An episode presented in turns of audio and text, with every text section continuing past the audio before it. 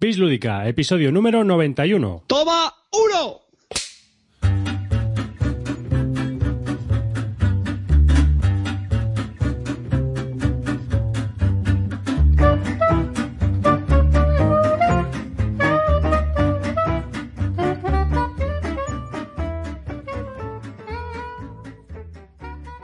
Hola y bienvenidos a un nuevo episodio de Bislúdica. Este es el episodio número 91 de un podcast dedicado a los nuevos juegos de mesa. Este episodio es una continuación de la grabación que realizamos cuando grabamos el episodio número 90. Como salió un episodio muy largo, la parte que hablamos de los Wargames la hemos eh, separado y la hemos colocado toda junta en este episodio número 91 algo más de una hora de material sobre juegos de Wargames y además iniciada por nuestro querido Clint Barton. Antes de comenzar con lo que sería toda la charla que realizamos en el podcast, os recordamos nuestras formas de contacto. Podéis visitar nuestra página web en bisludica.com, seguirnos en Twitter en arroba bisludica y sin más, pues vamos a comenzar este episodio eh, que grabamos Clint Barton, Cartesius y yo mismo, David Arribas, y que, bueno, pues os invito a escuchar. Es un, episodio muy dirigido en Wargames y temas relacionados con los juegos de guerra. Que lo disfrutéis. Estábamos comentando antes de empezar el podcast. A ver, ¿qué te ha pasado? ¿Qué te ha pasado? ¿Qué te pasa, Clint? ¿Qué te pasa? Clint, tío? Cuéntanos. Yo te- ya sabes que soy un gran amante de la historia. Dejé ya la guerra de los 30 años y ahora me he sumergido en otra gran aventura que es la guerra civil americana. ¿Y por qué te ha dado Hay por ahí? muy poca. No sé, porque me gusta mucho la historia, tío. Me gusta leer libros de historia. Últimamente me gusta menos la novela. No leo mucha novela y prefiero leer más ensayos o. A mí, a mí me pasa igual, tío. Yo ¿no? las no- las- tengo un, un ratio de abandono de novelas que es que me asusta a mí mismo. Sí. Empiezo a leer las novelas. Yo creo que, no sé, tendrá que ver con los 40 o algo así, pues ya, ya- que ya los he cumplido, ¿no? Sí, decir, digo, os estáis haciendo mayores. Sí, no, tío, Sí, es que te suena todo igual. ¿eh? Empiezas a leer la Sí. novela y esto ya lo he leído, a tomar por culo. Pero así, literalmente. Esto ya lo he leído, a yo tomar me- por culo. Sé cómo va a acabar. No me engancha, tío. No me engancha, no, no, últimamente la literatura sí me, me cuesta. Bueno, bueno, supongo que eso va por etapas. ¿eh? Esto Yo también. va y viene como todo. Entonces ahora mismo estoy con el tema histórico, ¿no? Últimamente leí varios libros sobre el tema de la guerra de los 30 años, el ejército de Flandes y los tercios, y ahora me he pasado a un campo totalmente diferente, que es la guerra civil americana. Curiosamente, investigando sobre la guerra civil americana hay poco hay poco, poco material en español, ¿no? Dos o tres libros, uno de Jesús Hernández que se llama Norte contra Sur, uno de, de Canales que es bastante malo, de Carlos Canales, el de el que antes estaba en la Rosa de los Vientos, que ese no me gustó mucho, y hay otro más que no he podido leer porque valía 26 euros y no he querido. Luego, mirando cosas en español, también hay un libro de John Keegan que me dijiste que lo conocías, que se llama Secesión, Sí. que está muy bien, y estoy leyéndomelo ahora, estoy a la mitad y me está encantando, y luego he conseguido una... Eh, un- espera, espera. El de secesión es muy interesante porque es, no es largo. Además, en Kindle también vale baratito. Y te explica muy bien, aunque lo, lo- lo mejor es tenerle. Vienen pocos mapas, pero la verdad es que si lo tienes en físico, los mapas están muy chulos. Y, y, eh, de una forma muy agradable y muy divulgativa, te cuenta toda la guerra civil americana desde los inicios, el porqué, las figuras, las batallas, te los va explicando todo, ¿no? Las tácticas y cómo Sí. fue evolucionando toda la guerra.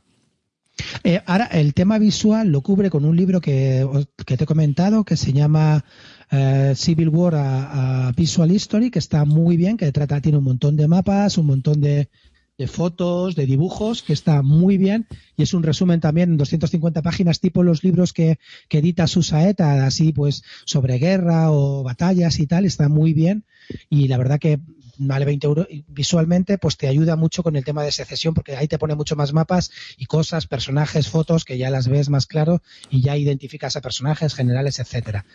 Dicho esto, entonces seguimos con un poco, ahora ya, ahora, ahora no, no os preocupéis que no estamos hablando de historia, sino porque ahora llegaremos a, lo que, a lo que queremos comentar. Después de eso, pues he, pillado también otro libro que es la Biblia, que se llama Battle Cry of Freedom, de un tal James McPherson, McPherson, que le dieron el premio Pulitzer por este libro, y dicen que sobre el tema de la guerra civil americana en un solo tomo es como la Biblia, ¿no? Que está muy bien. Este aún no empezado a leerlo, cuando termine los otros dos lo empezaré a leer, y la verdad que me estoy picando. Dicho esto, empecé a buscar juegos sobre la guerra civil americana. Le pedí ayuda a David también, y David en esto es una enciclopedia. Cuéntame, David, ¿qué me, qué me aconsejaste? Bueno, depende. A ver, tanto en la Guerra Civil Americana eh, como en todas las guerras. Mm, los juegos que hay los tienes a nivel táctico, operacional o ya pues eh, estratégico, ¿no? En gran estrategia hay uno muy conocido que es A House Divided, ¿no? Que lo conocemos todos, que tiene se publicó en español, mm, que es una nación dividida. Mm, quiero recordar que se publicó aquí con el nombre, que fue Diseños Orbitales que la publicó y que es un frase de Abraham Lincoln.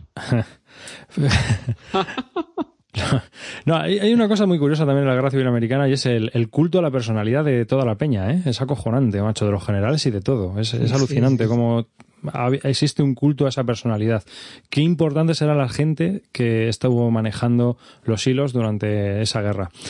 Eh, y bueno, a House Divided es estratégico, es todo el norte contra todo el sur. Mm, el problema de House Divided es que ha pasado ya por tantos desarrolladores que ya uno no sabe con qué edición quedarse, si está muy bien equilibrada la cosa y eh, han cambiado muchas cosas y bueno, pues es un poco mm, lío, ¿no?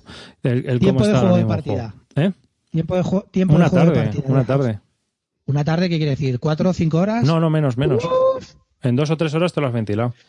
¿En dos o tres horas? Sí. Mm, suena interesante. Sí. ¿Sí? Mm. Sí, es un juego ¿Y estratégico. Es sobre todo a la guerra civil americana en todos los, en todos los conflictos. Sí, es toda la guerra civil americana. Tienes eh, tanto todos los frentes. Eh, incluso tienes parte naval, ¿no? Porque es a nivel gran estratégico. El tema está en que eh, ciertamente a ver, es que los confederados van a perder porque la tenían muy chungo. O sea, sí. Entonces, eh, el juego es un juego y bueno, pues eh, los, los, unionistas lo tienen quizás, no sé, quiero recordar que un poco más fácil, pero tampoco me hagan mucho caso ahora mismo porque hace mucho que no juego. Ese es uno. Otro muy conocido es For the People, que es un card driver game tipo Twilight Struggle, que lo acaban ahora de reimprimir GMT y que acaba de volver a salir. Eh, y fue el primer Card Driven Game, ¿no? ¿Puede ser? No, ese fue. El primero fue We the People. Ah, perdón, perdón. Es que el We the People, For the People. We the People. Vale, se, se, hablando de vuestras cosas. Eh, For the People también lo publicó Avalon Hill. Y luego ya lo publicó GMT. Entonces, esta, digamos que es la segunda edición de GMT, o la tercera edición, no sé. Eh, en esta no han cambiado muchas cosas, creo, ¿no? Clint, no sé si lo has mirado tú, si han cambiado algo mucho. Eh, no, no, no han cambiado. O sea, eh, con respecto a la edición de 2006 no han cambiado. Lo único que mejoraron el mapa montado y han añadido, eh, me parece que antes había 110 cartas y ahora tiene 130 cartas. Han añadido 20 cartas más. Hmm. El problema de añadir cartas es que a lo mejor pues tampoco te va a añadir nada. ¿Sabes? No te va. Yo creo que está muy testeado porque es un juego que hacen muchas Em, hay mucho, en América lo juega bastante gente y hay muchas competiciones, o sea que es un juego que está testeado y las cartas, bueno, es un juego que lleva desde, pues eso, desde de Avalon Hill, ¿no? Desde los años 90 o incluso antes, o de los 80, ¿no? Entonces es un juego que está muy testeado y el tipo que las ha metido es el propio autor y yo creo que lo ha hecho un poco para equilibrar más el juego, ¿no? No sé, y, y, la nueva edición, la verdad que yo me la compré, te me lo recomendaste, me la compré y como yo me la he tomado como una clase de historia, evidentemente ese juego no lo voy a jugar, duras cinco o seis horas ahí metido, tal, no sé qué. Y bueno, que se puede jugar por campañas, he leído que puedes hacer la campaña por años, ¿no? Y a lo mejor me lo, lo, juego por campañas en solitario, pero solamente porque como es un card pues las cartas te ponen historia, pues y ya como voy, voy metiéndome un poco en la historia, pues como una lección de historia más, con un mapa visual que tienes ahí de frente, que está muy chulo el mapa, chulísimo, con todas las batallitas ahí puestas, unas fichas que también son bonitas, y luego te ponen los generales, por ejemplo, y es muy, muy, muy muy fiel a la historia, ¿no? Me he estado leyendo por ahí que McClellan es un, es un, es un cero a la izquierda, es un, es un cáncer para el norte, y como pasó en la realidad, y, y Stonewall es muy potente, eh, Lee, no sé, es muy, muy ágil moviéndose, o sea que, que está muy, muy bien implementado y siguen un poco la historia, ¿no? Pero en este también ganan los, los sudistas, porque hay mucha gente que también gana con los sudistas. Sí, este es uno, este es que lo que dicen es que pueden pasar cosas muy reales. O sea, cosas que no podrían haber pasado, porque claro, la guerra civil americana, una de las características que tiene es que está súper estudiada, pero súper estudiada al milímetro. O sea, hay perfiles. Documentada. Y documentada. Yo me he quedado flipado la cantidad de fotos que hay. No te lo imaginas. Y hasta Karl Marx estuvo en la guerra civil americana como eh, por el, el, gobierno británico para ver cómo se estaba desarrollando esa guerra. ¿eh? Entonces, eh, lo que, lo que ocurre es que, por ejemplo, en ese juego, eh, pues pueden pasar cosas muy reales. Y entonces hay gente que, se queja, pero coño, es un juego. Y es un juego gran estratégico. Es que si el, si el sur no tiene ciertas posibilidades raras, o el norte, o sea, por un lado, puedes pensar que si no hay cierta flexibilidad a la hora de tomar ciertas decisiones estratégicas, la guerra es que está muy guionizada, ¿no?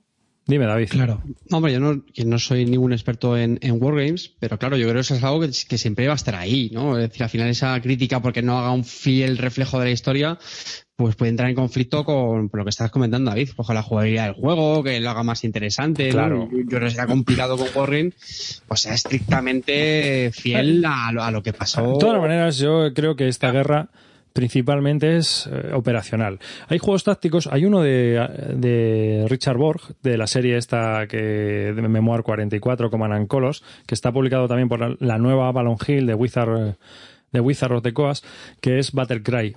¿No? que fue el primer juego de ese tipo del Command and Colors que salió, que es sobre la Guerra Civil Americana. La edición que hay actualmente es una edición de luz con del 150 aniversario de la batalla de Gettysburg y que pues tiene un tablero grande, muchas miniaturas, eso, esa es de miniaturas de plástico, su barajita y que bueno, pues viene un montón de escenarios. No es un juego realista, es no es una simulación realista, es un juego y bueno, pues está en un nivel de dificultad que, abarca como el Memoir 44. No, es no tiene tanta dificultad ni como el Napoleonics ni como el ni como el otro, el, el Ancients. Yo creo que incluso más, más fácil que el, que el Memoir, ¿eh? Hmm. Más fácil que el Memoir. Sí, sí, sí. Pues. Puede ser. Pero bueno, yo que sé, es una recreación de una batallita que tú lo haces ahí y ya está. Hombre, a mí lo, yo lo que estabas hablando del For the People, a mí, eh, como comprenderás, no lo he jugado ni pienso jugarlo, eh, pero eh, yo lo que sí que mirando las cartas y leyéndolas sí que veo que tiene relación lo que es el paso con la historia, con lo que los efectos que pueden hacer las cartas en el tablero, ¿no? Eso yo creo que está muy bien pensado y el tío se ve que se ha currado bastante bien el tema, ¿no? Y de los juegos que hablan así, hablan sobre todo mm, los wargameros mm, de pro hablan sobre todo de un juego que se llama The Civil War, ¿no? Me parece, que ese es muy conocido, que también es de la época de Avalon Hill, y de For the People, como los mejores simuladores un poco. Civil War es del año ochenta y tantos. Lo que pasa es que yo creo que ya ha envejecido bastante. Eh, lo que ocurre es que ahora el Mark Simonich, uno de los diseñadores de GMT, que es normalmente que trabaja como ilustrador, está haciendo otro Civil War, y ese Simonis tiene mucho renombre dentro de la comunidad guargamera y tiene ya 1.400 preórdenes. O sea, eh, ha pues reventado. Un buen número, ¿no? Para un Wargame, Yo cuando me apunté el tercer día, yo me apunté al tercer día en el preorden. Porque Simonich a mí me gusta mucho como diseña juegos. Ya había 800 tíos, macho. En tres días. O sea, o sea, parecía un kit starter eso. Entonces, creo que este año le va, o sea, todavía no está programado porque en realidad el tío no lo había acabado de hacer el juego. O sea, dijo, mm, bueno, que sepáis que vamos a hacer el preorden, que estamos trabajando en este juego y que vamos, estamos playtesteándolo y tal y que, que vamos a ir para adelante. Y es una mezcla entre For the People y el Civil War, este que hablas tú, Clean, a nivel estratégico, pero con hexágonos. Mira, Murdocus, que es guargamero también de Pro, dice que para mí el juego, el mejor juego de la, Guerra Civil Americana a nivel estratégico es el Blue versus Grey. Lo increíble es que es un juego de cartas, entre comillas, porque no es bien, bien un juego de cartas. Lo reeditó hace años GMT, dice. Sí, sí, lo reeditó hace años. este? No, lo hizo GMT, lo que pasa es que no lo ha vuelto a reeditar y es difícil de conseguir, yo creo. O sea, pero es, es un poco complicado. Pero sí, es un juego de cartas. Hmm. Yo he oído también cosas buenas de él. Mm. Bueno, y ahora también, yo, siguiendo ese nivel, yo me he comprado también, o sea, me he comprado dos como lecciones de historia. Uno es a nivel, como tú dices, un poco general, ¿no? A nivel estratégico, y otro que es una batalla concreta, claro, que es la batalla iconográfica de, del tema de, de la Guerra Civil Americana y es eh, Guns of Gettysburg. Yo probé con Arragata Flan en su día el juego de Napoleon's Triumph no me convenció del todo. Y este es un, como un, un Napoleon's Triumph con las mismas maderitas, chulísimo, de madera, parece un euro, la verdad. Y bueno, y quería pues un poco tener un juego que recree exactamente la batalla más, más famosa, ¿no? De la Guerra Civil Americana y saber cómo, cómo se desarrolló. Y por eso me he comprado estos dos. No tengo ninguna intención de jugarlos, simplemente ver cómo se desarrolló, ver cómo, cómo se puede hacer y ya está. Pero bueno, algún día a lo mejor los juego, no tengo ni idea. Pero, Hombre, Guns un poco... Mm. Caso que ha sido como un apoyo para la lección de historia, lo que me he pillado. ¿eh? Es un juego. Es en que me he pasado a los, a los Wargames. Muy farolero, ¿no? O sea, es un juego en el cual pues faroleas mucho con el oponente para intentar engañarle. Dime, David. Que te, que te, van a llamar ya Clean sobrecitos. Hombre, no, yo lo comento como es, o sea, simplemente por, por, por, un tema histórico, como comprenderás, me dice vamos a jugar un Marco Polo o el Guerra Civil Americana y no y tengo duda. Pero eso es ahora, Clean.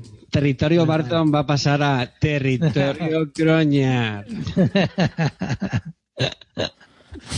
Madre mía. Bueno, eh, en, ese nivel, luego hay, eh, hay juegos regimentales, hay juegos de brigada, hay juegos, hay juegos de batallas, hay todos los que quieras y más, ¿no?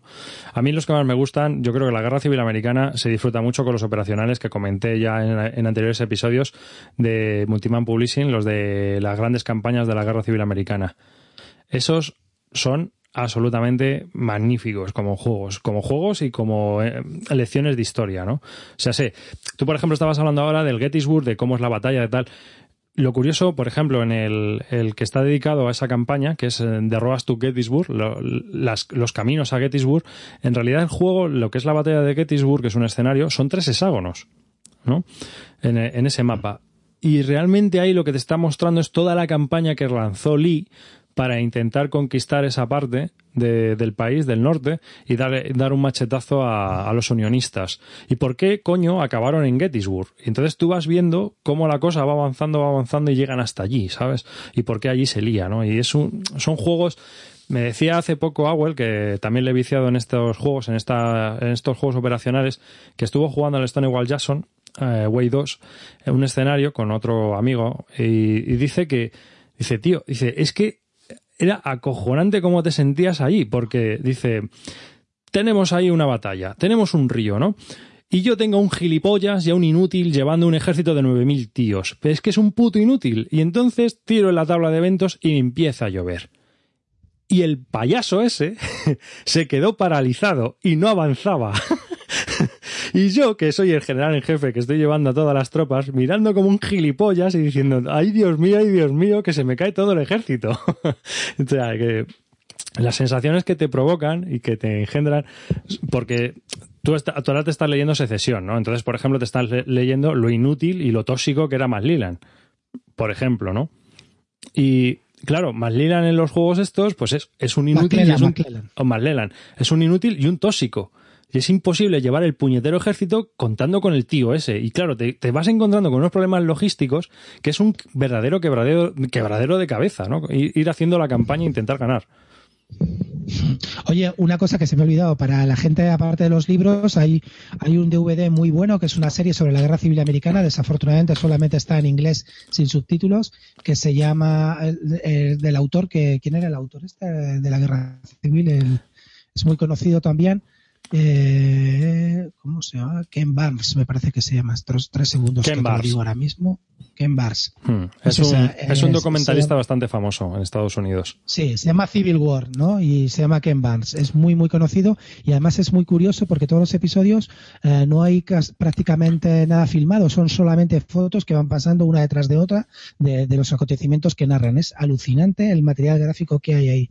La verdad que merece la pena, si os lo metéis en YouTube podéis mirarlo y por lo menos echar un vistazo a los episodios y vais a alucinar.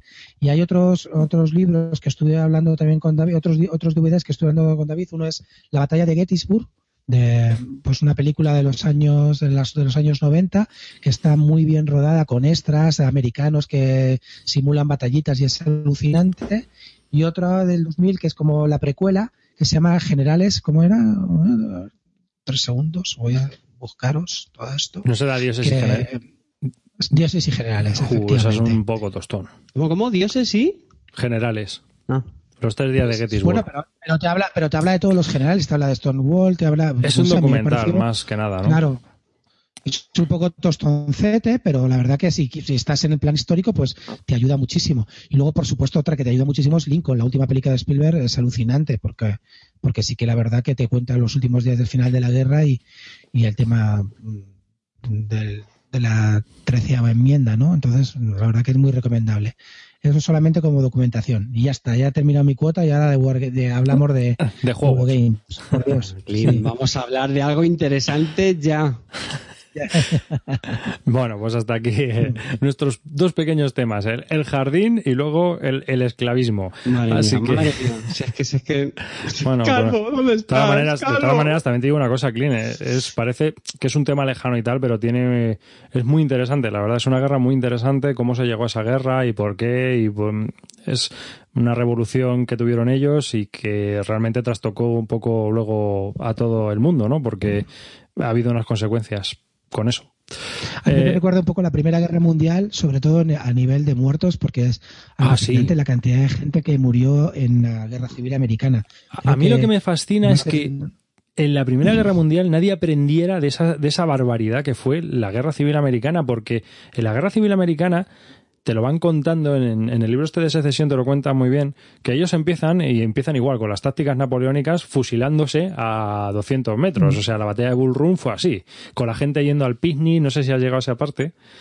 ¿No? Sí, sí, sí, sí, Manasas. Sí. Bueno, es que eh, se llama Bull Run para los federales y Manasas para los confederados. Sí, pues allí la gente estaba a 40 kilómetros de Washington y entonces la gente fue en tren, de camping, de picnic, de allí con su cestita de, de la, de la comida, a ver la batalla y bueno, pues a ver cómo se desenvolvía aquello, ¿no? Y entonces dos turbas, porque al final eran dos turbas, se enfrentaron allí, se liaron a tiros y aquello salió, pues ganaron los confederados porque hay que decir que alguien ganó. Pero realmente ahí no ganó nadie. Stonewall, Stonewall Jackson, ahí donde se, forjó el nombre. Ahí fue, el ese fue el muro- único que ganó algo. Muro Ese- de piedra Jackson. ese fue fue el el que único aguantó que- la embestida. Claro, ese, ese fue el único que ganó algo porque era un táctico de West Point excelente. El tío se colocó en una colina, se clavó allí y todo lo que subió no bajó. Entonces, eh, es, es uno de los pocos profesionales que había en ese momento allí, ¿no?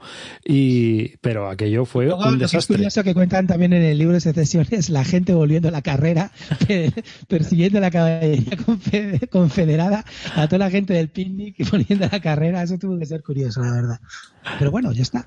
Pasemos al tema, que si no aburrimos a David. No, pero no, te- No, no, eh, no, no. No, sí, te- sí, tranquilo. termino, eh, termino. no, no. que estábamos contando. Y cómo la guerra va evolucionando y a partir del 63, sitio que llega un soldado, sitio que se pone a acabar una trinchera. Y al final acaban todos, eh, acaba una guerra de trincheras como la Primera Guerra Mundial. Y los asaltos son como la Primera Guerra Mundial. Igual. O sea, es acojonante cómo la cosa fue cambiando y fue evolucionando. Y cómo iban evolucionando todas las defensas y, y en, en un momento, además, que no existían ni las palas para acabar trincheras ni nada. Acababan con bandejas, acababan con cuchillos, acababan con lo que tenían a mano, con las bayonetas. Y en cuanto llegaban a un sitio, los tíos se ponían a acabar. Era lo que hacían. Te lo cuentan así y, es- y debe ser cierto, vamos. O sea, que es que eh, había mm, en la zona esta de Richmond sesenta y tantos kilómetros seguidos de, de trincheras donde estaban los soldados. O sea que alucinante. Y llegó la Primera Guerra Mundial y cuando llegan lo- las primeras batallas, con las banderas, en formación y haciendo aquí gilipollas con tambores y, y bandas de música yendo al frente, ¿sabes? O sea, es que, Los tambores son muy importantes. ya te digo, pues que se lo digan al que llevaba el tambor que voló por los aires el primero. En el, en el Warhammer dan moral o algo Sí, así. sí, ahí, ahí también la dieron, ahí también. Al alemán que estaba disparando al francés. Ahí. Que encima vestido de, de azul y rojo. Madre mía. Qué desastre también de guerra. Bueno, vamos a pasar a, los juegos. Venga, empezamos. Vamos a... Clean Combat Commander. Un juego de Chad Jessen publicado por GMT Games y por Devir eh, de 60 a 180 minutos, depende del escenario, y de dos jugadores. Venga, cuéntanos, tío. Tus Bueno, experiencias con Combat comentar que a Commander. pesar de que de la caña que le Acércate al micro, por con- favor. Oh, perdón. De- Primero pensar, o sea, decir que con- a pesar de toda la caña que le dimos a Debir, con toda la razón del mundo, eh, por el tema de las ratas, un tema pues mm, lo- la verdad que tuvieron. eh, yo me lo compré en español y se lo tuiteé a ellos diciendo, bueno, a pesar de la caña, me lo compraron en español para que veáis que, que bueno, que también hay un voto de confianza, ¿no? Y, efectivamente ellos contestaron que iban a reponer las cartas, contestaron el tuit a nosotros, con a Bis Lúdica y a mí, que iban a reponer las cartas, ¿vale? O sea que pues, mm, mm, la gente hace errores, lo admite, es- debe, pero eso sí, por favor, mejorar el sistema y no volver a hacerlo en el que próximo que vais a sacar, que creo que For the People, con lo cual mm, revisar las carticas por lo menos cinco o seis tíos, de verdad. Y luego, pues nada, no la van a reponer. Dicho esto, con el Combat Commander, ¿qué me pasó? ¿Qué, qué- bueno, haz si quieres la ficha, pero pues, Ya la he eh, hecho. un Entra, entra el trapo. Pasa el trapo, vamos a ver.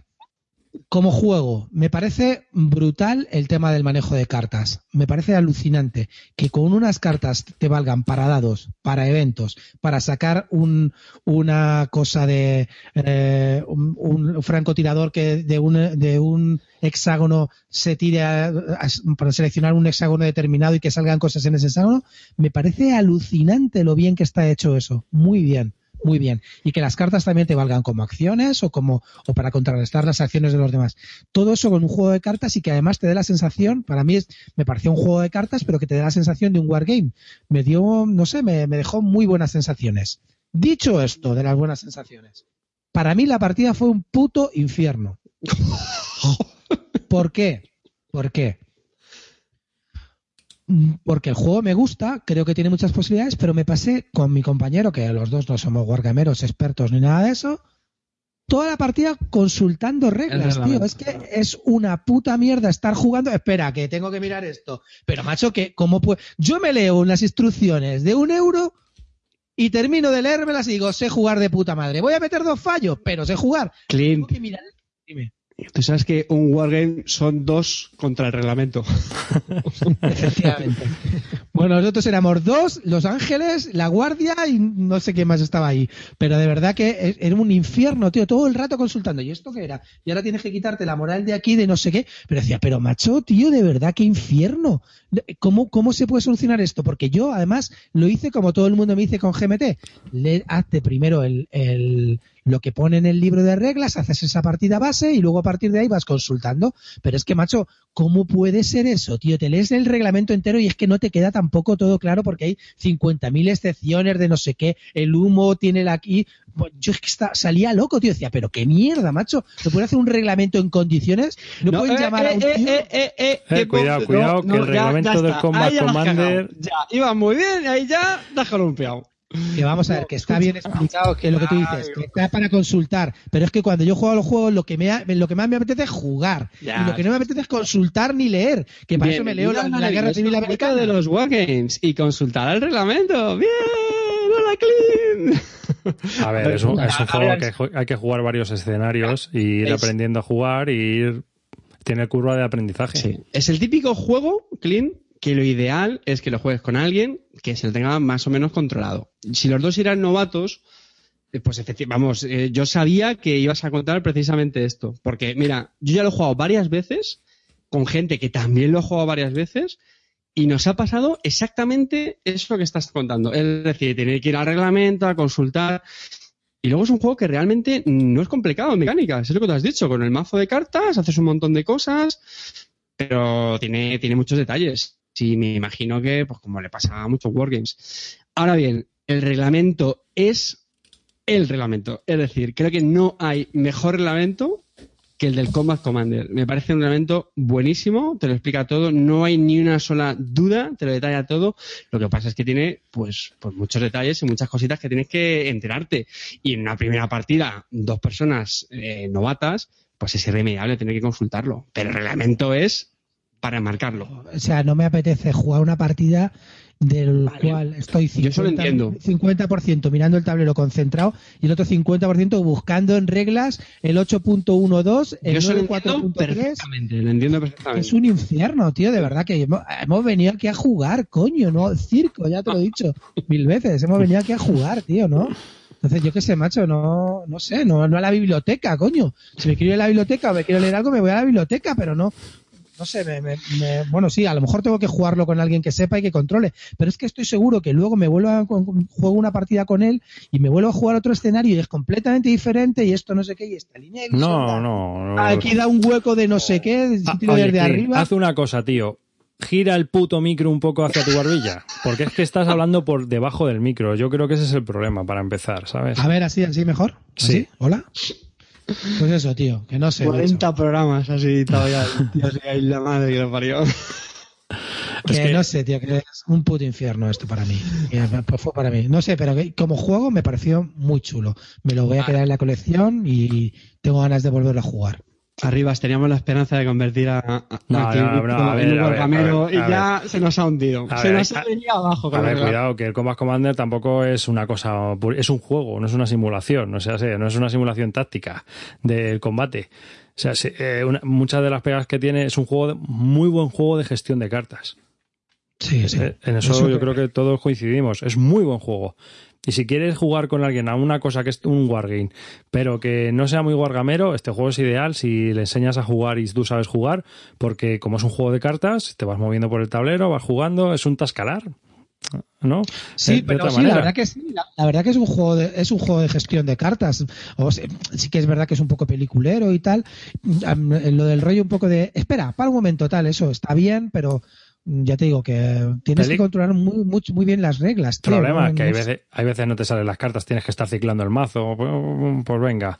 Otras veces pasan cosas que es que dices, pero esto no es real, o sea, esto no son tácticas, no se aplican tácticas como, como dices tú, es un poco peliculero. Puedes hacer cosas que en realidad no se hacían y si haces cosas que se hacían, pues no, no llegas a ningún lado. Entonces, pues es un juego que está bien, pero como juego si buscas hombre, una simulación, tienes que buscar otra claro. cosa. A mí me ha parecido un juego muy chulo. Yo a nivel, no sé si es Wargame, si no, no tengo ni entro en esos detalles ni me interesan. Sí que es verdad que es un juego muy chulo de gestión de cartas y luego con un tablero que te puedes manejar. Que no te llegan las cartas, luego también me parece que cada bando está individualizado de puta madre. Los rusos solamente ciclan de tres en tres, el alemán puede ciclar todas las cartas enteras. Hay cosas para combatir un poco la, la aleatoriedad. Pero a mí no me molesta, no me molesta, por ejemplo, de saco un francotirador, me saco, me toca justo en mi círculo y me da la vuelta a una ficha mía me parece divertido, eso está bien, porque eso te permite que a un tipo que controle y que sepa jugar mucho el juego le puedas ganar con este tipo de golpes de suerte. Entonces a mí me parece que, que, que, tiene muchas posibilidades, pero sí que luego también he leído que mucha gente que controla el, el, el, Combat Commander al final acaba solamente jugando el primer escenario enseñándoselo a los demás, porque no juega más escenarios, ¿no? No, hombre. No, hombre. Bueno, además tiene un creador de escenarios que es estupendo. Sí, o sea, que, eh, ya te digo que, que, créeme que entiendo perfectamente lo que tú dices y mira, fíjate, el otro día me pasó, eh, quedamos a, a, jugar solo los dos, Zoroastro y yo, y lo comentamos, y dijo, joder, tengo muchas ganas de jugar al, al Combat Commander, él también, y al final no, lo, no lo dejamos, o sea, perdón, lo dejamos, no jugamos porque me tenía que repasar las reglas, y hombre, las reglas son pues unas cuantas. Y, digamos, que entendiendo perfectamente, pero pero ¿y no te parece muy árido este reglamento? O sea, está muy bien para consultar, pero como para leértelo desde el principio hasta el final, es muy árido, tío, ¿no? Pero, Me parece muy árido, no sé, no. Pero no es normal, es que al final son muchas cosas que tienes que tener en cuenta. Pero árido, o sea, te explica un poco lo típico, primero información sobre las, sobre las fichas, luego, pues como, no sé lo que haces en un turno, y luego ya cosas más específicas, pues sobre ciertos armamentos, yo que sé, las alambradas, el terreno lo de la línea de visión es una cosa que a mí particularmente, yo sé que es algo muy, muy típico, muy normal en los wargames, pero ves, a mí eso, por ejemplo, normalmente no me gusta mucho, aunque en este juego no suele haber problema, pero me refiero al tema este de, a ver, sí, tira la, tira la recta, eh, está, no está, línea de visión, no, espérate que aquí bloquea, no, um, estoy en una montaña elevada y entonces sí te veo, pero este de aquí más adelante no. A mí eso es una cosa que normalmente en los en lo wargames me da un poco de pereza. Pero bueno, o sea, es acostumbrarse. A mí, a mí me gusta mucho Combat Commander. Eh, es un juego muy rapidito. Por ponerle también pegas, a lo mejor el setup es un poco tedioso, le está sacando todas las fichitas. Creo que es absolutamente indispensable el tener mm. las cajitas estas separadoras. Sí, el counter. De los, las vende los counter GMT, ¿no? Entonces, mm. Pues eso, eso me parece vamos, vital para poder tener organizadas todas las fichitas, todas las fichitas que, que trae el juego. Y aún así, hombre, un tiempo se tarda. Pero me parece muy chulo Fíjate, lo que decías. Es, es divertido. Y me lo pasé muy bien, me gustó, pero aún no sé, creo que tengo que volverlo a jugar más con alguien que sepa, pero por ahora me sigo quedando con Command Color, tío. Por ahora. Uh -huh. Me parece incluso más la batalla más. Fíjate que no es nada real y que también es. Bueno, eso ya es puro azar, pero me parece un poco más movimiento el tema de la batalla, me parece un poco más real, no atacas por las alas, vamos a, a mirarte aquí, no sé, me parece como que lo vivo un poco más. Pero claro, este la verdad que me pareció, como juego de cartas, me pareció alucinante. Y además asimétrico, ¿no? Y como, y como cada mazo es diferente y, y, tienes que aprender a jugar cada mazo, eso me gustó, me pareció que tiene mucho potencial. Pero ya te digo que la partida La recuerdo ahí como un poco infierno. Mira, el otro día, en el mismo tiempo que me eché un Combat Commander, me eché un Hawaii, un, un Marco Polo y, de- y- y un Lewis and Clark. Échale, ¿eh? ¿Cuánto tiempo estuviste con la partida del Command Commander? No, no, bueno, es un poco exagerado, pero me dio tiempo a echarme por lo menos un, un Lewis and Clark y un Marco Polo seguro. Estuvimos dos horas y media, tres horas. Sí, sí, sí. Es que la curva de aprendizaje que es el peaje que tienes que pagar si te gusta el juego. Sí. Ya digo, tengo, tengo ganas de volverla a jugar, ¿eh? No me ha llevado mala impresión. Pero Mm. ya no me pareció muy, muy wargame, wargame, ¿eh? ¿no? No, No. O sea, o sea, mucha gente lo defiende como simulación, pero para mí no lo es. O sea, Arribas, que- ¿tú crees que es un, un juego de introducción para Wargames? Porque se suele citar, ¿no? Siempre el, el Combat Commander como juego de iniciación a Wargames. Yo siempre digo ya que el, el mejor juego de iniciación es que cojas un juego de una época y de una escala que a ti te guste y, y tires para adelante. Y ya está. ¿Sabes? Y, y si es un War in Flames, pues, pues un War in Flames. Y si es un ya. War in Flames, pues un War in Flames, tío. Y ahí estás una semana, dos meses jugando. A piñón. A ver. Y ya está. Es lo que hay. Eh, a lo mejor te engancha y te enganchas ahí a los monstruos. Lo siguiente que juegas ahí es un Case Blue ahí a, a tope. Todos los mapas, ahí todas las fichas colocadas, ahí un, un SG de esos bestiales. Hombre, a mí sabes lo que me gustaría, a mí sabes lo que me gustaría jugar a este juego con, con hacerme todos los escenarios, pero cada uno siempre con el mismo bando, ¿no? Para que te vayas controlando un poco la baraja, ¿no? Entonces tú sepas lo que tiene tu baraja, qué es lo que esperas, en qué eres bueno, en qué eres malo. Eso me, la verdad que me gustaría. Hmm. La, la composición de la baraja la, la tienes, ¿eh? Sí, pero bueno, a mí me sonaba chino, ¿sabes lo que quiero decirte al principio? Hasta que, hasta que vas controlando las acciones y como tal, pues, ¿sabes? No. Luego, luego esa es otra, que es un juego que yo creo que tiene mucha rejugabilidad. Porque Sí. están los tres bandos. Eh, escenarios, ¿cuántos vienen? Bueno, de hecho, en esta edición de Vivir creo que han incluido más escenarios, ¿no? Me parece. Paratroopers, Sí, ¿no? Sí. Pero no sé, ponle que hay 10, 12, me parece. O más, 12. incluso. 12. Entonces, es justo lo que tú dices. O sea, yo ya solo jugando a escenario con un bando, ya son partidas. Si luego dices, venga, que ahora juego yo con el otro, tal. Ostras, allá hay, hay bastante, ¿eh? No, no, vamos a ver, yo, yo desde luego, por, no, por ejemplo, la enfermedad esta que tiene la gente eh, de comprarse todo lo del Combat Commander, todo lo que salga, todos los escenarios, tío, primero jugate todos estos, digo yo, ¿no? Conócete las barajas antes de meterte en el Mediterranean, que tienen otros tres nuevos ejércitos, los italianos, no sé qué, pero tío, pues si no te conocen ni los rusos, desgraciado. Vamos a empezar. Está, está muy feo que hables así del calvo cuando no está él aquí ahora grabando. No me. Mañana me pienso chivar. que no sé. Lleva dos partidas al Combat Commander y se ha comprado toda la colección, ¿no? No, creo, ya la ven- creo ya lo vendió, pero vamos, sí, Vendió sí, el tuvo- Pacific y todo. Me sé que se ha quedado solo con el Europa. Sí, tenía Pues un claro, tío, si es que con el Europa y además que te, aquí te incluyen el Paratrooper, que son, pues eso, seis o siete o ocho escenarios más, no me acuerdo.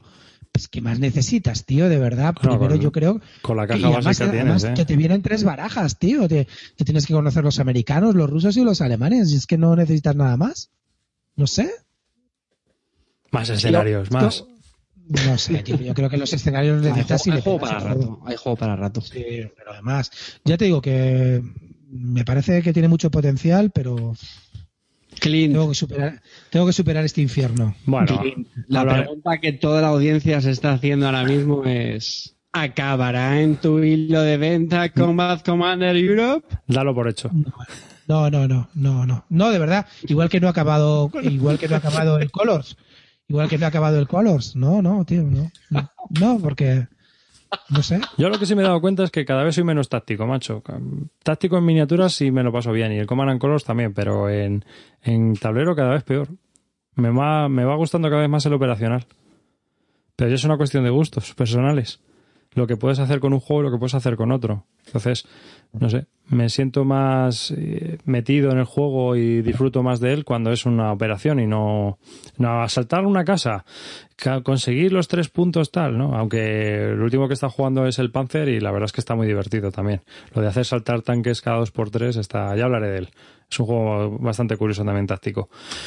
Eh, bueno, pasamos a, a otro que tiene Clean y ya vamos a ir cortando. Eh, hemos estado hablando de Combat Commander, un juego de chat Jessen de dos jugadores eh, de 60 a 180 minutos, dependiendo del escenario. Si estás aprendiendo a jugar 4 o 5 horas, como ha estado Clean. Y bueno, pues es un juego de 2006, No, publicado actualmente horas. por Devir y GMT Games. Eh, y ahora tienes otro, Clean, que tenías aquí en la lista, y ya con esto terminamos, si os parece. A ver tus impresiones. Julius Caesar, de Grand Dalgles y Justin Thompson, de Columbia Games. Año 2010, dos jugadores, 120 minutos de duración. Un Columbia. Ocho páginas de reglas. Sí, sí, no, ese no, no tiene problemas. Mm, eh, ¿Tú ese, ese juego lo calificas de Wargame? Seriamente. Sí, ¿Sí? sí. Yo- me parece un poco más de tipo Risk, tío. A mí me pareció. un- ¿Al Risk que es un Wargame? Claro. Ah, vale. ¡Zasca! No, yo qué sé, tío, me pareció un poco así. Eh, Yo había jugado de Columbia, he jugado al Richard 3 y al Hammer of the Scott, que me parecieron bastante mejores que este. ¿Sí? Porque sí, porque tiene un rollo que primero esto de punto a punto no, no me va mucho a mí, ¿vale? En los áreas. Me pareció Las zonas. Sí, me gustan más las áreas, me gusta más como tiene el Hammer of the Scott, que por áreas, atacas el área, me gusta más, ¿no? Y, y el Richard 3 también me gusta más. Luego también me gusta un poco el azar que tiene de poderle hacer el bluff y cambiarle los nobles con otro que lo- con los enfrentamientos que tienes y los nobles cambian de bando. Entonces, me parece que el juego tiene más tomas y dacas y es más entretenido, ¿no? Este me pareció que es, pues no sé, centrarte en atacar en unos puntos determinados para conseguir, no sé, no. Yo creo que este juego, cuando juegas cuatro o cinco partidas, pues está todo soto caballo y rey, tío, no hay mucho que hacer. Al final siempre se acaban repitiendo los ataques por los mismos sitios, salen las zonas más importantes del mapa, dependes de la suerte de los dados, no sé, no, no le vi mucho, no sé, no, no digo que sea malo, pero no me divirtió, la verdad, me aburrí un poco. Mm. ¿Tú qué Yo soy el primero que le digo de hablar mal del Julius Caesar. Sí, bueno. Vamos a ver, comparado, del- tú, que, tú que conoces bien a fondo eh, Columbia, no me parece de los títulos más brillantes de, A de mí, la me serie. parece, a mí me parece de los últimos el mejor. Joder, macho. Mm. ¿Más que Richard 3? Sí, sí. Y bueno, es que andan ahí, ahí, ¿eh? Pero sí, ¿Y más que el Hammer of the Scott? más que a Hammer de Scott, pero de calle, vamos, por favor. ¿En Hammer of Scott ya para mí ha quedado ya, vamos, sí, es muy original el tema de los nobles cambiando de bando cada dos por tres, pero también las estrategias son sota, caballo y rey. Y como te salgan ciertas cartas al principio del juego, lo tienes más fácil que si no te salen. Si, si eres el inglés, sabes que tienes ciertas cosas muy jodidas si no te salen las cartas de cierta carta en el primer turno. Así que es que es así. O sea, lo que tú Pero dices bueno, de a cuatro o cinco partidas. Vamos a ver una cosa, este juego, tío. Primero, pa- pa- partiendo de una cosa básica. Está mal diseñado el mapa. Mal diseñado el mapa para el culo. Cuando los ejércitos se mueven de ciudad a ciudad, la ciudad se ocupa, no sabes cuánto te da, que las ciudades que te dan puntos no tienen un mapa para saber los puntos que tienes. No sé, me parece, tío, que falta de, pues, pues eso, el- un toque euro, un toque euro bonito, bien pensado. Decir, mira, tío, vamos a llevar esto, pues ahora llevas 8, llevas 7, ponemos un marcador. Luego, los, las ciudades, tío, cuando las ocupas, o sea, están, no se ven las ciudades, están todas ocupadas, no sabes las que te dan puntos, no se diferencian de las que no, las que son más importantes, porque solamente, en realidad el juego se basa en ir a las ciudades que te dan puntos. Claro. Y ya está, y defenderlas un poco. Pero no lo sabes, no las ves en el mapa porque están las piezas de encima. ¿Sí o no? Sí, Eso es, un fallo. que tiene. Sí, Joder, es una, una de las pegas de producción que podríamos Es que achacarle. ya me parece, bueno, y que, y que no haya, sinceramente, que tengas que estar llevando la cuenta, ¿cuántos puntos llevas tú? ¿Siete o seis? Espera, no. Ah, que llevo ocho, a ver si no se entera este y le pego el palo aquí y ya Pero, le gano la ver, partida así. A ver, Clint, te, te voy a explicar una cosa. Te voy a explicar una cosa. Los wargameros, eh, en mi caso, no sé dónde la tengo. Tengo una, yo tengo una caja de componentes con cubitos, marcadores y mogollón de historias, ¿sabes? Cuando juego un juego de estos y necesito marcadores, saco esa caja. ¿Qué, usa, ¿Qué cubos usamos? Rojos, amarillos y los voy colocando en el tablero, tío. Pero vamos a ver una cosa, un juego que vale 55 pavos que te lo dan en una caja de pizza y no puede tener eso, tío, no puede tener un marcador de puntos con dos fichas, no me jodas, tío. En serio, es que me parece una vergüenza, Que los tío, total. wargameros somos sufridores profesionales. Nosotros estamos ahí por la historia, no por el, el toque, el toque euro, ¿sabes? Entonces, Pero qué historia tiene el Julius Caesar, eh, de verdad, en serio. Le- Leyéndote cosas de Roma, no tiene ninguna historia, ninguna, ninguna, tío, ninguna. O sea, de verdad. Que sí, hombre. Y Pompeyo contra, contra César, no me jodas. Es la guerra civil, tío. A ver, a ti no te ha gustado porque no ves lo que hay debajo, ¿vale? Sí, yo lo puedo entender. Y, te- y prefieres un área que coloca las piezas dos milímetros más para atrás y ves el circulito con el número, ¿vale? Sí, lo puedo entender. Y Pero, no tengo tío, que atacar, no tengo que ir. pero, tío, que, que no, no tiene mucha complicación, coño. Es que hay, hay veces que es que pareces un poco cerril, tío, con estas cosas. Que yo no estoy diciendo que. Vamos a ver una cosa. Que yo no te estoy diciendo que el juego sea complicado. De hecho, me parece demasiado fácil. Pero lo que te estoy diciendo que está mal producido el juego. Que la producción gráfica tío, no se adecue a una producción estándar. una- la, la producción gráfica, digamos que es una puta mierda. Los componentes, otra puta mierda, salvo las maderas. Y luego lo que sí que tenemos que hablar es que al final se limita el juego a atacar ocho zonas que son las que te dan los ocho puntos. Ya está. Si eso le llama a ser cerril, pues no, yo creo que vas al grano, porque yo tengo mentalidad euro de ir. ¿Dónde tengo que conseguir ocho puntos? ¿Dónde están los puntos? En estos ocho sitios. Anda, coño. Pues voy a Voy a atacar en un sitio cosa. que no me da puntos. Os voy a decir una cosa, estoy viendo las imágenes y hay una errata en el tablero, que lo sepáis. No, no, no. La caja su puta madre. En el mapa han puesto Córdoba, pues lo estaba buscando, y no es Córdoba, es Montilla, que es mi pueblo, que fue donde la- fue la batalla de los hijos de Pompeyo contra Julio César. Y han puesto Córdoba, estoy muy indignado. Ahora, Pues te chinchas. seguid hablando de vuestras cosas. A ver, eso es como todo. Mira, lo que puedes hacer también es escaneas el tablero y te lo imprimes el doble de grande en un hule, ¿sabes? O en, o en lona. Y entonces ya ahí pongas donde pongas las fichas, que también lo hace gente, pues ya ves todo lo que hay alrededor, guay. ¿Sabes? Para gente con problemas así de ceguera y cosas así, lo hacen. Vamos, Kili, que este no, que no lo recomiendas. No, no es que no lo recomiendo, que me parece un juego muy facilillo, pues no sé, para jugar a eso, prefiero echarme un Real Legacy, con todos los respetos. Ya está. Pero si es Me- que, me- a ver, eh, los Columbias casi todos tienen ocho páginas. Te tiene que ir el tema, te tiene que ir un poco por dónde van los tiros y te tiene que gustar eh, sobre qué tratan. Si el tema no te llena, pues a ti te llena Ricardo III, pues guay, de puta madre. Pero a, lo mejor hay otro tema, Atenas y Esparta, pues que te da lo mismo. ¿Sabes? Porque el sabor histórico lo tienen, pero claro, son ocho páginas de reglas, tío. Si es que eso es un jueguecito de dos o tres horas. Compiten con los euros, como, como tú bien sabes. Entonces, hay veces que a lo mejor tú dices, pues es verdad, eh, me lo he pasado muy bien y es muy divertido. Y otras veces dices, joder, pues para jugar a este hubiera echado una partida a otro euro que tengo aquí al lado de esa misma duración. Que sí, O sea, yo- sí. vamos a ver, que yo no te digo que sea un juego malo. Primero, bueno, malo me parece mal producido, mal, ma- gráficamente todo el mundo dirá que es alucinante, tal, no sé, tampoco me parece tan bonito. Las unidades, pues ahí con las águilas de Roma, un dibujado un águila, tampoco me tira, me mata para atrás el diseño gráfico. Mm, La gente dice que es de los más bonitos que tiene Columbia, pues vale, pues a lo mejor me gusta más el mapa de, de Richard III, incluso los escuditos eh, de Richard III. Pero o los de Hammer of the Scott.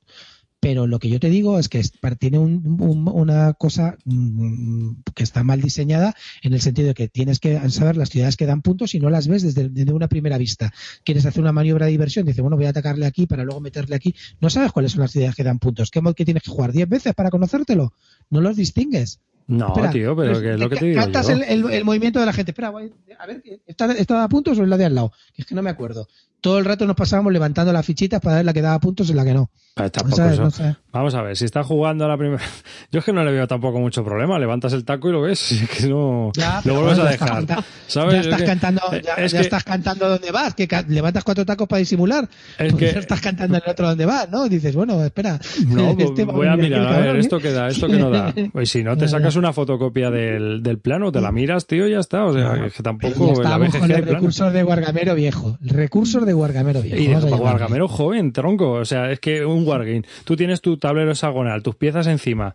¿Y esto, esto qué hay? ¿A- ¿Abajo hay un río o hay un arroyo? ¿Qué loches es esto? Y lo tienes que levantar y mirar porque lo tapa. Hostias. De toda la puta vida, tío. Ese es el peaje que hay que pagar. Otra cosa que a ti no te guste. Pero es el peaje que tienes que pagar.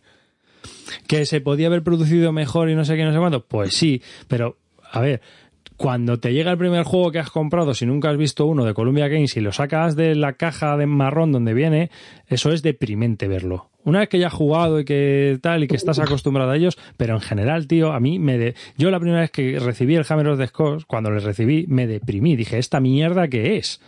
Este juego es una puta mierda. En una caja de pizza, con una faja, eh, que es la, cubierta, abres los bloques de madera así, cojonudos, preciosos, buenísimos. Pero tío, lo que dices tú, las pegatinas, es que tampoco es para tanto. Pero bueno, el juego es funcional, funciona. Puedes jugar y puedes pasar un rato entretenido. ¿Que no te gusta la mecánica? Vale, pero ya sabes que este es el, esto es como comprar un juego de MMP y que venga el tablero de papel. Si es que sabes que va a venir de papel. Ya, bueno, si yo lo que te yo más que sea de papel o de cartón, que ya eso tal, yo te estoy comentando de fallos, pues eso, que no, y cosas básicas que hoy en día, con la cantidad de producción que hay, gente que está produciendo que a nivel amateur, estos tíos que llevan ya muchos años y al precio que venden, pues hombre, se podrían esforzar en mejorarlas. Ya, pero ya no estamos en los 80. Tienes que entender un poco también cuál es, cuál es la industria eh, que tiene esta gente. Esta gente imprime bajo demanda, principalmente. Es decir, todos sus juegos están en catálogo. Ninguno se queda agotado, si te das cuenta. Tú entras en su página web y puedes comprar cualquiera, cualquiera que hayan sacado desde el año 72. Están ahí, todos, desde el, 1759 hasta el último, el Victory in Europe. Y es por eso, porque los tienen, el sistema que tienen es como Nestor Games y como eso, son piezas que tienen estandarizadas y por eso te encuentras lo que te encuentras. ¿Mandan a hacer el tablero? Pues lo mandarán a hacer así porque tendrán ya unos tamaños estandarizados. ¿Qué es una putada? Pues sí, es verdad. Cierto, es lo que digo. Otra cosa, otra cosa que tampoco me gusta mucho, que no es muy elegante, ¿vale? El manejo de cómo entran los recursos, ¿vale? Te tienes que fiar, evidentemente. Y aquí todos nos fiamos de todos, pero te tienes que fiar. Porque coges los recursos de nivel 1 y tú, el tipo no sabe si lo has puesto en el nivel 1, en el 2 o en el 3. ¿Sabes a lo que me refiero? Ya, ya, Entonces, no sé, son cosas que dices, bueno, es que no, no lo veo tampoco elegante esa manera de Pero vamos a ver.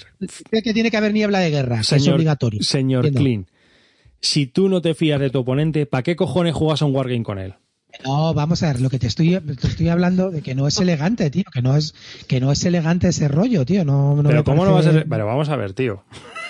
Es que eso ya es una cuestión, a ver, si no es elegante para ti, ¿a qué coño te metes? O sea, si, si sabes cómo me pongo, ¿para qué me metes? Es que eso es lo que yo no entiendo. en Albacete sois muy chungos y no sois de fiar, ¿eh?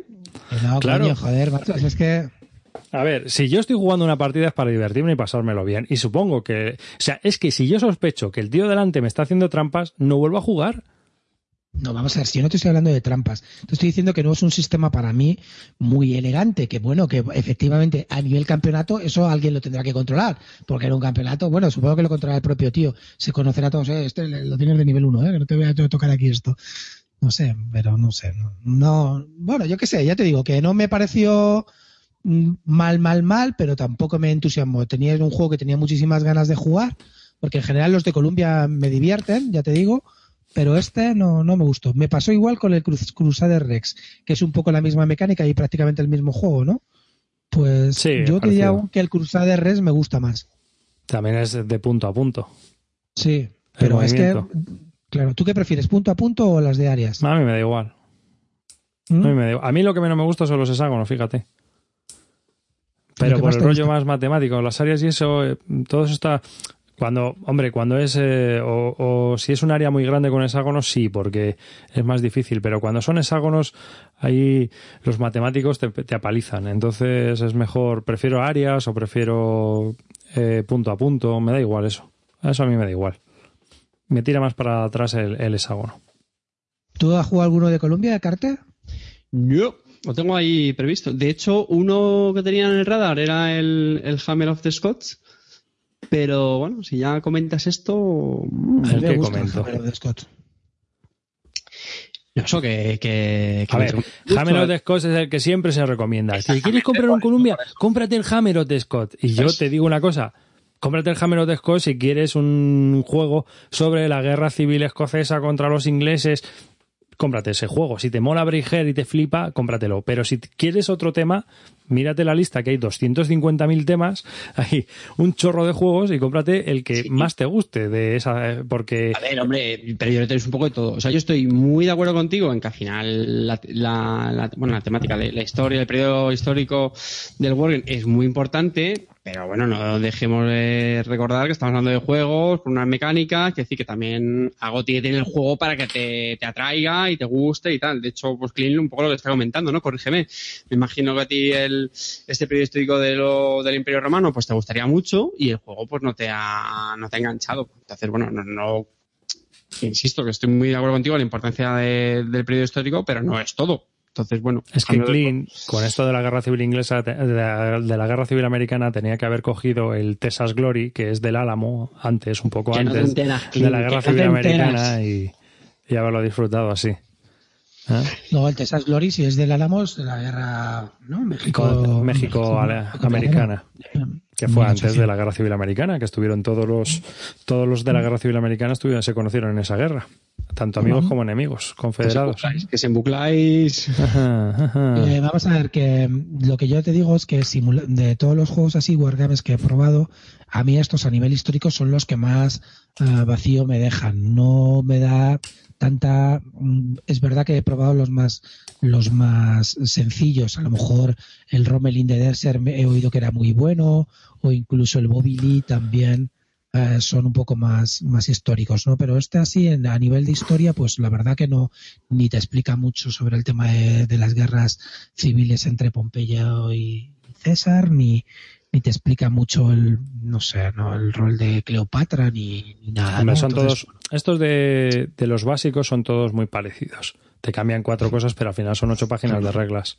Entonces, te transmiten un poco con cuatro reglas especiales eh, y el tablero y las unidades, pues todos los cambios históricos que hay. Mm, ciertamente la eh, tienes tú que poner mucho de tu parte para, para que te transmitan históricamente, pero son todos muy parecidos. ¿No? Unos son más complicados, otros son menos complicados, pero al final pues van todos un poco en la línea. ¿Tú has jugado al Richard 3?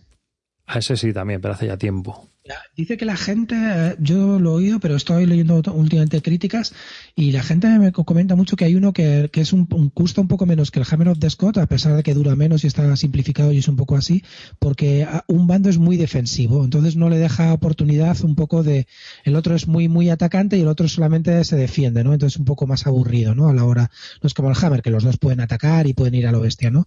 Pero que en el Richard 3 hay un bando que es muy defensivo no el del pretendiente, creo, no el del el del rey, ¿no? Tiene que estar ahí todo el rato buscando la defensa. Entonces la gente se aburre un poco más. No sé, ¿tú has oído algo de eso? No, ahora mismo no. Pero vamos, estoy un poco despegado de ese juego. Hace ya tiempo que me gustaría volver a jugarlo, ¿eh? O sea que si a mí cualquier Columbia me mola, pero que...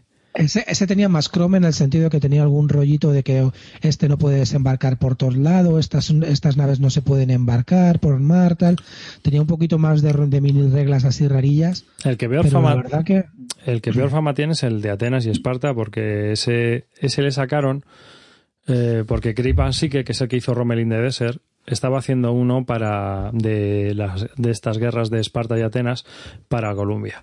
Pero Columbia, el, los, los que dirigen la compañía le dijeron que era muy complejo para las reglas que ellos quieren meter, que son las ocho páginas típicas, y que, que había que simplificarlo. Y el tío dijo que no. Y entonces lo publicó con GMT, que fue el Elenes. Y estos, Sí. como querían sacar un juego de las guerras eh, de las guerras estas de atenienses y espartanos, pues hicieron el Atenas contra el Esparta. Y no está suficientemente equilibrado. Lo sacaron un poco con prisas y está, es un poco el más cagarras de, de toda la, la serie, quizás, de, ¿Y el de? Columbia Games.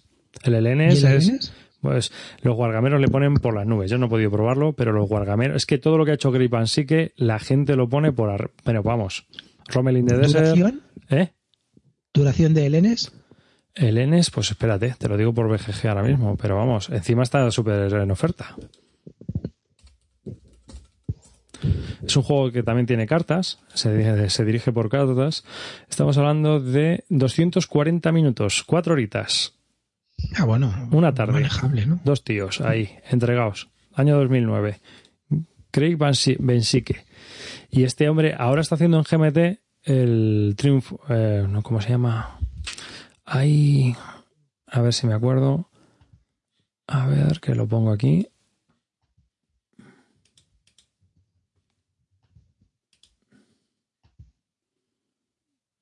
Mm, mm, mm, mm. Tragedy.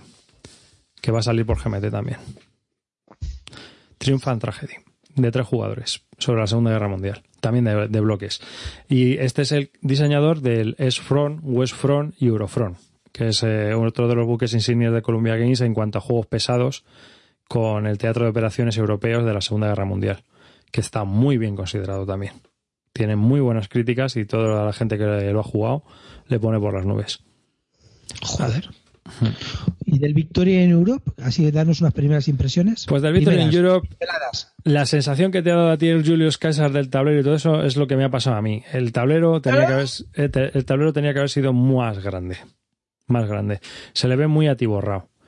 ¿Sabes? Yo habría me hubiera gustado que el tablero fuera un 50% más grande. Es más, no creo yo que tarde mucho en, en BGG en haber un, un gráfico del tablero para, para, sacarlo en lona o en algo de eso, seguro, ¿eh? Porque cuando pones todos los bloques se pierde el tablero, tío, y no estás viendo las fronteras, ni estás, y este es de áreas, ¿eh? Y no estás viendo las áreas bien y, y es una pena porque, coño, queda muy bonito.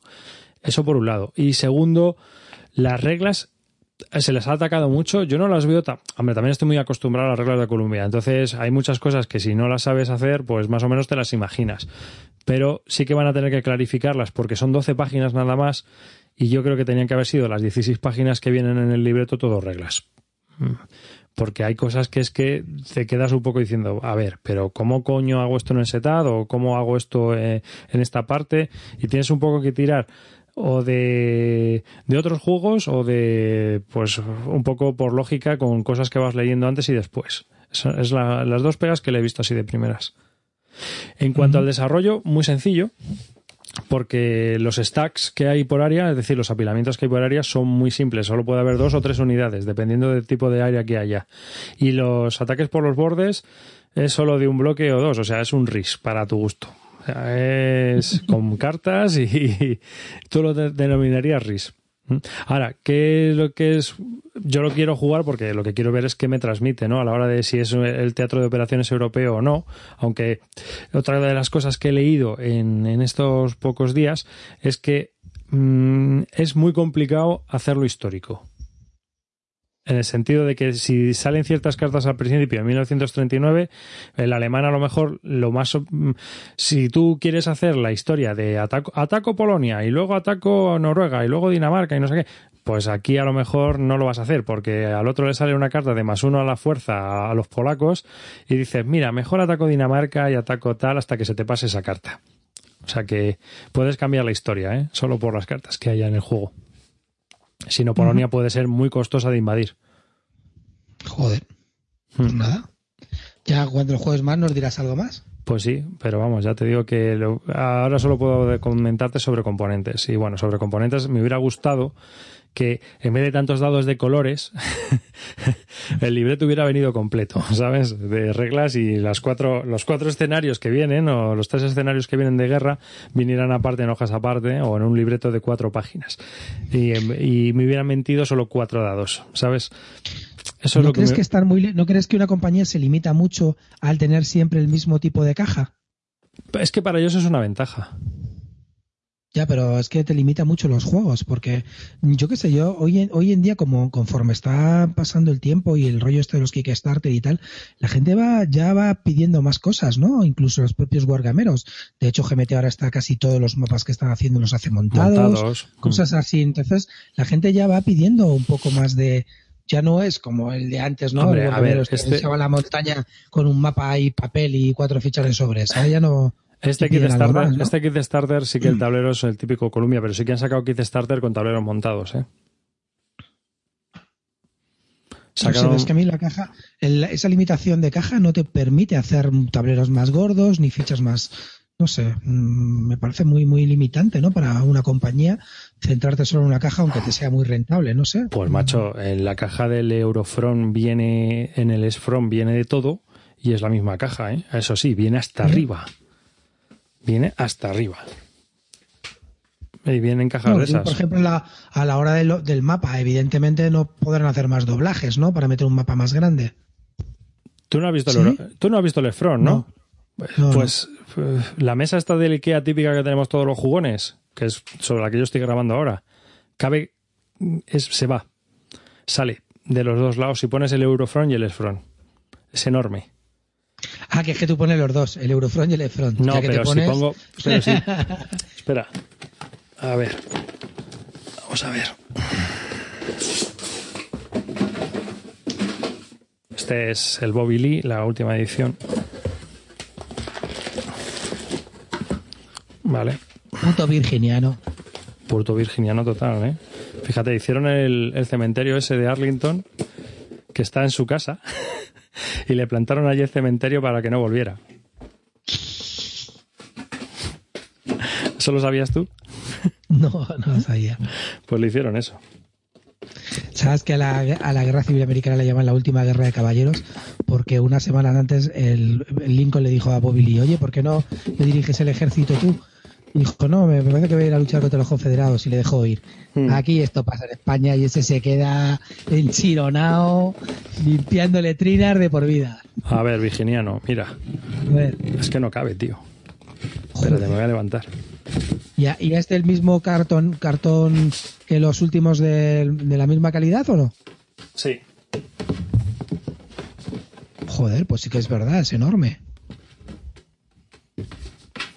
Joder. ¿Y por qué no lo han hecho así el otro, tío? El otro es grande, pero tenía que ser más grande. El otro es grande, pero tenía que haber sido más grande. Madre. Esa es la impresión que yo tengo. ¿Sabes? Se han quedado un poco cortos. Pero vamos. Yo creo que han querido hacer un juego del tipo S-Front, pero se han quedado un poquito cortos en el tablero. Tenían que haber metido un tablero. Claro, también tiene un problema de producción y es que ese formato de tablero es un formato. Si no tenían que haber metido dos tableros, le querían hacer ovoide. Un poco lío, ¿eh? Un poco lío. Yo creo que estaban un poco. Lo que yo no entiendo es por qué no han cogido y han metido bloques más pequeños que hay como los del European Gulfed. A lo mejor voy a ser la solución. Ah, Son un poco más pequeñitos, pero coño, te había dejado las áreas visibles, ¿sabes? Y al final, pues todos los habríamos Hombre, jugar, agradecido. jugar un, un juego de áreas si no ves las áreas, la verdad que. Eh, es que hay zonas que están, quedan un poco a, a dos bloques que pongas. Claro, sí, no vas a poner más de tres bloques, pero joder, macho. ¿Sabes? Sí, te ponen los típicos bloques estos de Task Force, de sacas todos tus bloques que tienes y pones solo una ficha. Y entonces luego ya pues tú vas or- organizándote. Así que, pero bueno. Bueno, pues nada, hemos estado hablando de eh, Julius Caesar, un juego de, Entre otros, ¿eh? Entre otros. entre otros, que aquí ya nos hemos ido un poco de madre. Lo pondremos como extra. Grand Aligles y Justin Thompson, un juego del año 2010, dos jugadores, eh, 120 minutos de duración. Y hasta aquí este episodio del podcast de Bislúdica, un episodio un poco dedicado a lo que son juegos de Wargames y temas relacionados con los juegos de guerra. Un saludo de todos los componentes de Bislúdica, de Clint Barton, de Cartesius, de Calvo y por supuesto de mí, de David Arribas. Y espero pues eh, que nos escuchéis en el próximo episodio. Y muchas gracias por escucharnos, por estar ahí. Hasta el próximo programa. Un saludo.